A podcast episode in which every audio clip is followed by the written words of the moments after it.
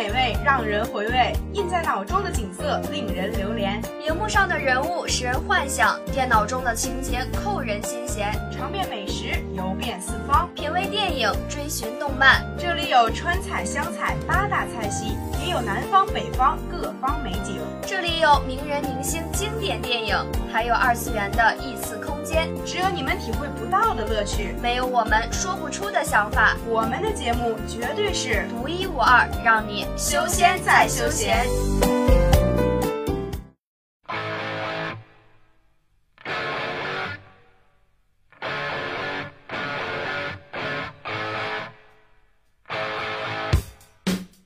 Hello，大家好，我是主播王墨贤。大家好，我是主播王俊磊。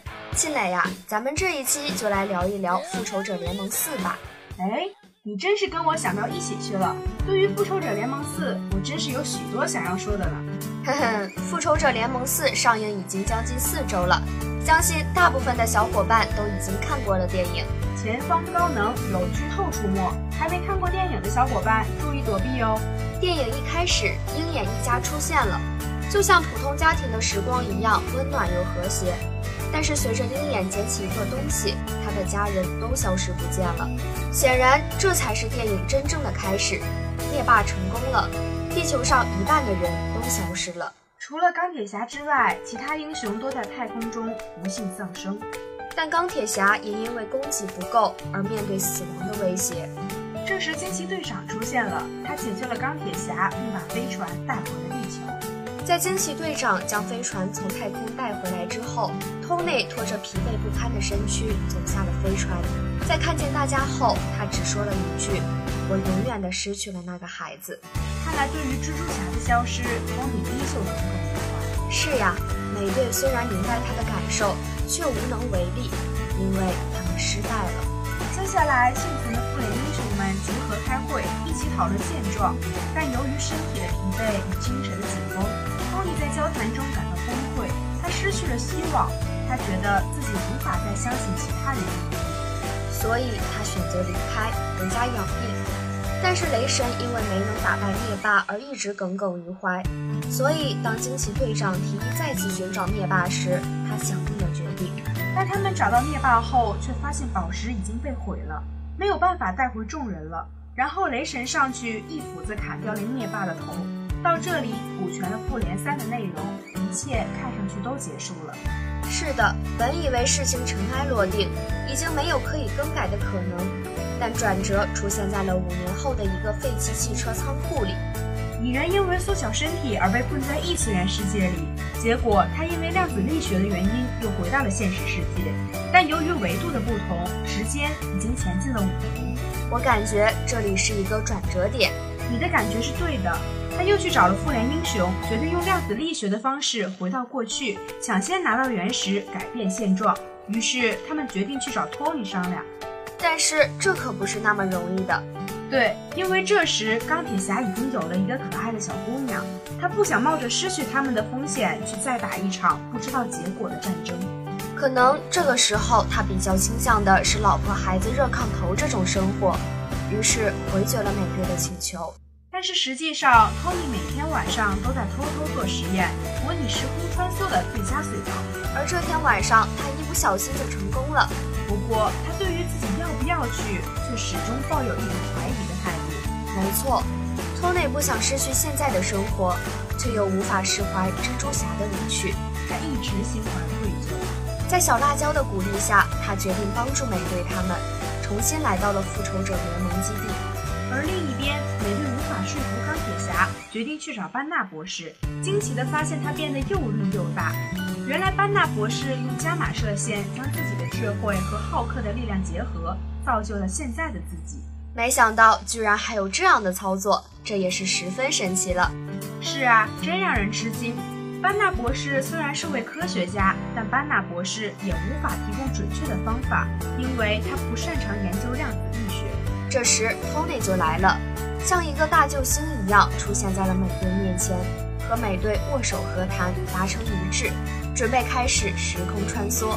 这样浩大的工程怎么缺得了雷神和鹰眼呢？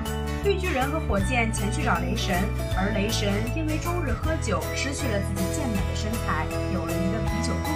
而黑寡妇娜塔莉去找鹰眼，发现鹰眼原来是这五年来剿灭黑帮的源头。剩余的复仇者们重新集结，商讨如何获取原石。一番纠结后，他们分成三个队伍，准备开始时空穿越。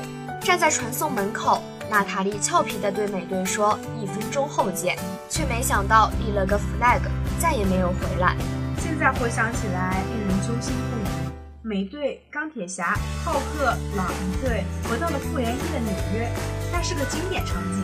初代英雄齐聚一堂，钢铁侠缓缓落地，真是让人怀念啊！是啊，接着。这支队伍就在他们旁边的街巷里降落了，按照原计划去借原石。按照剧情发展，神盾局官员奉命带回洛基镶有金银宝石的权杖，而未来的众人当然知道，这帮所谓的神盾局官员其实是九头蛇的卧底。所以，当美国队长走进电梯时，悄悄地说了一句“九头蛇万岁”，在场的卧底瞬间懵了，美国队长竟然也是自己人。权杖顺利被取走了。美队为自己的小机智还笑了一下，我还以为美队要再和他们打一架呢。这个笑容由我来守护。还有，钢铁侠吐槽2012年的美国队长的战衣有提臀效果，是典型的美式翘臀。是的，当随后当美国队长遇到这个时空的自己，两人大打出手。结束后，盯着自己的臀部一顿观察，发现自己的臀部真的是蛮翘的，于是来了一句吐槽：“还真是美式翘臀。”话说，庆磊，你有没有发现过去的美队还挺呆萌的？他说的那句“我发现洛基在我这里可以承包我一个月的笑点”，有啊。然后他们两个对战，现在的美队被过去的自己打翻在地，然后过去的自己说了一句：“我可以这样打上一天。”现在的美队特别无奈地说了句：“对对，我知道。”真是莫名的可爱呀。不过最后，美国队长凭借一句“巴基还活着”，让过去的自己一个分神，将他打翻在地，随后带着权杖离开这里。美队这里顺利，钢铁侠那边就发生了一点小插曲，他没有拿到宇宙魔方，于是二人决定回到1970年拿皮姆粒子进宇宙魔方。钢铁侠穿越回去，见到了自己的父亲。身为儿子的托内看起来比父亲霍德华还要年老。两个人略显尴尬地聊着自己的孩子，但那段尴尬的聊天对于托内来说却无比当霍德华那一句“我会为了我的孩子付出所有”说出口时，湿润了托尼的眼眶，也湿润了我们的眼。是的，再来看美队这边，在穿越回去偷取皮姆粒子的过程中。为了躲避追查，无意间躲入的办公室竟然正好是卡特的办公室。桌面上卡特的照片，在百叶窗缝隙里看到卡特忙碌的身影。美队眸间尽是留恋与不舍，以及满满的对于没能履行诺言的愧疚。但是美队为了现实，还是要偷偷的离开。星云罗德一队在摩拉格很容易的找到了力量原石，不过现在的星云和过去的星云的记忆可以连通。这就让灭霸发现了，然后用坏的星云替代了好的星云，回到现在。另一边的鹰眼和娜塔莉去到了沃米尔，见到了作为灵魂宝石的引渡人红骷髅。娜塔莉用自己的灵魂换取了灵魂宝石，独留鹰眼在和平进来。除了娜塔莉，其余的人都安全到达了。哦，这真是令人悲伤。没错。但正是因为他的付出，让大家更迫切地想要成功完成这个任务。虽然已经找到了全部的原石，但佩戴者却是一个极大的问题。经过一番激烈的讨论之后，由于原石射出的是伽马射线，所以最合适的佩戴者是绿巨人。本以为事情已经圆满结束，但同时跟随大家回来的浣星云正在尝试将灭霸的飞船传送到复联的大本营。绿巨人在万众期待中戴上原始手套，并成功打了一个响指，但也因此他的手臂受到大面积的灼烧。就在大家准备迎接崭新生活的时候，灭霸也出现了，并撞毁了复联基地。复联英雄们又与灭霸展开了一场激烈的斗争。此时，卡魔拉与好星云也阻止了坏星云抢夺鹰眼手上的原始手套。此时最令我惊讶的是，没有想到美队居然能够使用雷神之锤。对啊，在复联三中，美队的表现并不是很好。没有想到在复联四，他向大家证明了他是最强的男人。不行，不能说是最强的，应该是最正义的男人。雷神之锤要有一颗公正的心才可以拿起来。对，有道理。这里其实是填了之前《复联二》里美队移动了锤子的坑。哦，被你这么一说，还真是。那接下来的剧情又如何进展了呢？接下来，灭霸从他的飞船中召唤出自己的军队，这就让复联英雄们显得相对势单力薄了一点。但美队还是决心背水一战。而就在这时，他的耳麦响起了猎鹰的声音，怔了怔。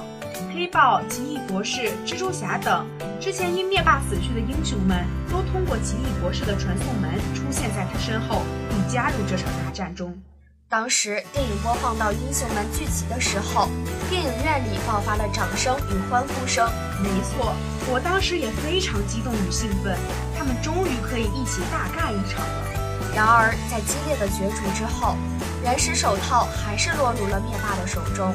钢铁侠冲了上去，与灭霸纠缠了一会儿，可是实力差距太大，他又一次被灭霸扔在地上，还是没能成功拿到手套。灭霸还是成功的打了响指。我在这时能够感受到我自己屏住了呼吸。就在这个异常令人揪心的时刻，本以为这场战争会以灭霸的胜利而告终，然而原石的神力并没有出现。此时，钢铁侠站了起来，他的手上出现了所有原石。原来，他分散了灭霸的注意力，将原石全部摘下。钢铁侠立即带上了全部原石，打了一个响指。灭霸失败了，英雄们赢得了胜利。看到这时，我才把我悬着的心彻底放下，真是太开心了。复联英雄们经过努力，终于成功拯救了地球人，并且毁灭了灭霸的计划。先不要急着开心。你不要忘记了使用原石产生的后遗症。你这么一说，倒是提醒我了。漫威总是会带给你意想不到的反转。对呀，虽然英雄们赢了，但钢铁侠由于使用了原石，生命受到了原石威力的影响，已经在地上奄奄一息了。这时，影院从兴奋又陷入了沉默。蜘蛛侠跑到钢铁侠身边说。史塔克先生，你看见了吗？我们赢了。此时，我默默地流下了泪水。蜘蛛侠回来了，还是和以前一样是个嘴炮，但他和钢铁侠又要面临生离死别。只不过这次是钢铁侠先走了。在钢铁侠向小辣椒深情的交代临别遗言之后，他永远的离开了我们。这让我想到《钢铁侠一》里，Tony 在发布会上宣布的那句。I am Iron Man。是的，始于钢铁侠，也终于钢铁侠。漫威十年之战到此结束。由于最终之战的胜利，大家重新回到自己的生活中。鹰眼也回家见到了妻子和孩子。影片的最后，所有人都来到 Tony 之前隐居避世的房子前送别他。Tony 的遗体被放在一个寂静的湖上远去。唉，先让我长舒一口气。虽然复联系列已经圆满结束，但漫威电影才刚开始。我一定会继续追下去，做个忠实的漫威迷。到这里，我们的这期节目已经结束了。